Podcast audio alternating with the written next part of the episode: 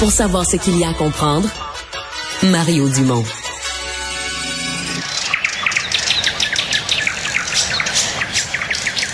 Ah, des bruits d'oiseaux. Oui, oui, oui, parce que nous parlerons oiseaux au cours des prochaines euh, minutes avec un expert, un vrai, Louis Lefebvre, biologiste, éthologiste, professeur émérite à l'Université McGill, chercheur associé au CREA de l'Université de Barcelone, vraiment un grand spécialiste des oiseaux qui va publier dans quelques jours le livre Tête de linotte, innovation et intelligence chez les oiseaux. Bonjour. Bonjour. On a l'impression que les oiseaux, c'est ce qu'il y a de moins intelligent. Ils ont une petite tête, là. Il y a une petite tête. Donc, le point d'interrogation après tête de linotte, parce qu'il y en a qui le sont, mais il y en a qui sont pas, puis qui sont meilleurs des fois que ben des primates. Il y a des oiseaux plus intelligents que des primates. Il y a des oiseaux qui ont plus de neurones dans l'équivalent de leur cortex qu'un primate qui est plus gros qu'eux autres. Il y a des oiseaux qui réussissent des tests d'intelligence plus facilement qu'un primate. Donc, euh, par il y a des têtes de linotte chez les chez les primates. OK. Et il y en a chez les oiseaux. Ça, faut pas se... Éclairez-nous donc sur, l'expression une linotte, c'est bien un oiseau. Puis euh, c'est vrai que la, la, tête de linotte est pas forte? La tête de linotte est pas liable, ni en termes de taille de cerveau, ni en termes de neurones, ni en termes de nombre d'innovation. C'est vrai. Okay. Parce qu'on va parler tout à l'heure de vos, de vos façons de fonctionner? mais donc, dans genre, vos genres de tests d'innovation, la linotte, elle score pas fort. Non, non, la linotte score pas fort. Donc, dans ce cas-là, c'est tout à fait justifié d'appeler la linotte une tête de linotte. Une chose de régler. Bon. Euh, à, à l'autre extrême du spectre, quoi, les plus intelligents? Ça, ça m'a surpris. Les, les corvidés, donc euh, corbeaux, corneilles. Les corbeaux, les corneilles, en termes de nombre d'innovations, en termes d'utilisation d'outils, en termes de leur performance dans des expériences vraiment compliquées qui montrent qu'ils sont capables de planifier de façon vraiment subtile et flexible l'utilisation de plusieurs outils de la bonne façon au bon moment. Ils sont absolument extraordinaires, les corbeaux de Nouvelle-Calédonie. Ils sont vraiment Mhm. top. Ah ouais. Parce que là, vous nous dites ça, puis il faut que je vous fasse préciser ça. C'est que vous êtes un chercheur et vous testez les oiseaux. Donc, vous leur mettez de la nourriture avec des petits obstacles ou des outils.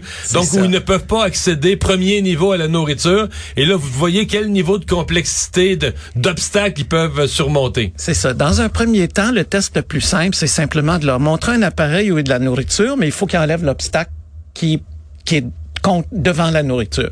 Il y a des espèces d'oiseaux qui réussissent jamais. Il y a des espèces d'oiseaux où il y en a un petit peu qui réussissent. Il y en a qui réussissent tous très vite.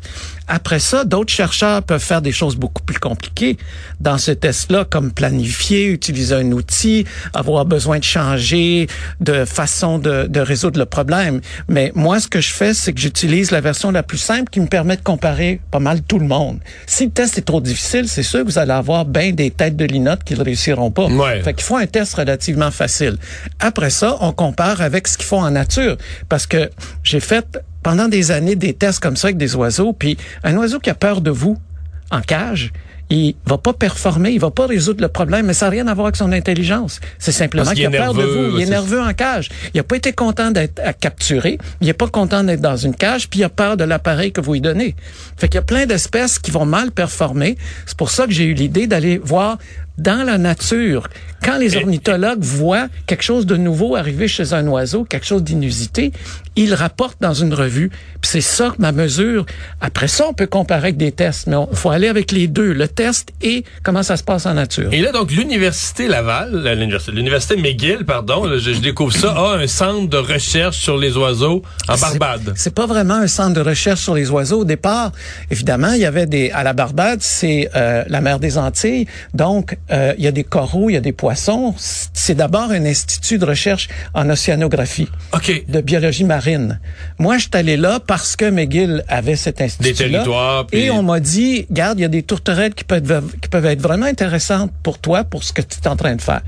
Non seulement j'ai découvert que la tourterelle était moins intéressante que ce qu'on m'a dit, mais j'ai découvert des oiseaux encore plus intéressants, des petits oiseaux qui font des choses complètement inusitées. Votre tourterelle n'a fait pas grand-chose de nouveau. Ouais, Elle non? a un petit cerveau. Une pas tourterelle à innovateur. roucoule, puis euh, Mais- on pense qu'elle nous crouse, mais... euh, non, non, non. C'est avaler à votre mangeoire, mais demandez- demandez-y pas quelque chose de compliqué. Par ailleurs, les gens qui ont été à la Barbade pour du tourisme, mettons, ils se sont rendus compte que à l'hôtel, sur leur des tables de déjeuner ou bien au restaurant, il y a des petits oiseaux qui viennent picosser la nourriture. Il y a une espèce qui s'appelle le sporophyte de la Barbade. Ce qu'elle fait, c'est qu'elle va chercher les sachets de sucre sur les tables de restaurant, puis elle part avec le sachet de sucre, elle l'amène sur son territoire et elle mange le sucre qui finalement lui donne la même chose que le nectar dans une fleur, qui est Mhm. du sucre. Et donc, ces comportements-là, c'est des comportements qu'on est capable d'étudier jusqu'à. Donc ça, pour vous, c'est l'exemple d'une complexité. Là, va chercher un petit sachet en papier, sait ce qu'il y a dedans. C'est ce qu'il y a dedans, capable de l'ouvrir. Et ce qui est intéressant, c'est qu'après ça, on peut comparer avec le cousin de cette espèce-là, qui lui fait jamais rien de nouveau. Puis c'est des oiseaux là, tu sais, très proches génétiquement. Fait que là, après ça, on peut voir c'est quoi qu'il y a de différent dans le cerveau de celui qui est capable d'être De résoudre un problème. Innovateur. résoudre un problème. Là. Innovateur, il invente une solution. Il quand on l'amène dans la cage, il est capable de résoudre plein de problèmes. Puis son cousin, lui, il est beaucoup moins bon. Il est pas capable de résoudre un problème. Puis sur le sur, sur le terrain, il fait jamais rien de nouveau. C'est quoi qui est différent dans le cerveau? Et mon dernier étudiant de doctorat, Jean-Nicolas Audet, a été voir jusque dans les neurones, dans les connexions a entre les neurones. Le neurotransmetteur, le récepteur, qui font la connexion avec les neurones, ils ont une grosse différence à ce niveau-là. Le celui qui est innovateur, qui résout le problème, il y a plus de, récepteurs facilitateurs qui fait que la connexion entre les neurones se fait plus facilement. L'autre espèce, Donc ça s'explique neurologiquement. neurologiquement, l'autre espèce qui est pas intéressée par rien de nouveau, qui fait jamais rien de nouveau, elle, elle a plus du récepteur qui est inhibiteur au niveau de la synapse. Donc c'est comme si la connexion neuronale se faisait, se transmettait pas chez cette espèce-là. Donc, on peut aller très loin avec un comportement aussi simple que tu te fais voler un sachet de sucre sur ta table de restaurant. Vous parlez d'une espèce qui a même son garde-manger, est un oiseau qui s'organise un garde-manger en bonne et due forme? Il y a des oiseaux qui ont une mémoire, une sorte d'intelligence très spécifique. Quand on dit intelligence, il y a des gens qui disent il n'y a pas juste une intelligence, il y a plusieurs intelligences. Ben, il y a une sorte d'intelligence qui s'appelle la mémoire spatiale. Un oiseau, quand vous mettez des graines de tournesol puis qu'il y a un jet bleu ou une mésange à tête noire qui viennent chercher des graines, ils vont les cacher ces, ces graines-là. Donc, ils les reprennent quelques heures plus tard ou quelques jours plus tard. Donc ils en prennent trop Ils en prennent pour trop. leur appétit, puis ils les se, cachent. Ils se souviennent où ils les ont mis. Ben, il y a des oiseaux comme le casse-noix d'Amérique, qui est un oiseau qu'on retrouve dans les rocheuses, qui est capable de se souvenir de la place où il a caché plusieurs milliers de graines de noix de pain pendant 6-8 mois, même un Vous an. êtes des endroits différents. là. Il y en a mille à des endroits différents. C'est ça. Puis Si il se souvient des mille spots. Si vous stationnez votre voiture puis vous vous souvenez pas vous l'avez mis, si vous faites pas clic-clic avec votre clé, cet oiseau-là, il sait où il a mis sa voiture. Il, il pourrait avoir 3000 voitures, puis il se souviendrait où il a mis ses 3000 voitures. Donc ça, c'est une mémoire spéciale qui tient spatiale. compte spatiale. Ils, Ouais. eh, ils sont bons dans l'espace. C'est pas une qualité qu'ils peuvent transférer dans un autre domaine. Donc, vous posez pas un problème dans un autre domaine. Ils sont spécialisés là-dedans. Votre mésange à tête noire, votre jet bleu, votre euh, casse-noix d'Amérique ont une mémoire spéciale pour les Hmm. Mais, mais dans la mémoire cachés. spatiale, là, spatiale, oui. je sais pas si c'est un oiseau que vous avez étudié. Moi, j'ai grandi sur une ferme. oui. Puis il y avait une rivière avec un pont pour la traverser avec les tracteurs. Et pendant, je vous dirais, de mon enfance jusqu'à temps que je quitte la maison pour venir à l'université à Montréal, là, à la même date, à quelques jours près, à chaque printemps, le héron revenait exactement au même endroit à Kakuna, dans la rivière, dans la même petite cour de la rivière, sur le bord du pont. Mais il passait pas l'hiver là, là. Il s'en allait, il s'en allait à combien de milliers de kilomètres, je sais pas, euh, plus au sud. euh, Là où ça gèle pas, en tout cas. Ouais. Que- comment il retrouvait?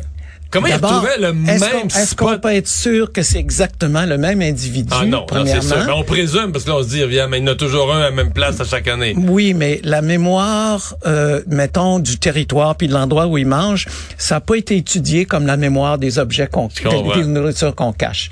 Ceux qui ont été étudiés un peu comme la mémoire de, de espèce spatiale des, des, des, des nourritures qu'on cache, c'est les vachers et les coucous. Les vachers, ça pond leurs œufs dans le nid des autres espèces, ça élève pas leurs propres petits.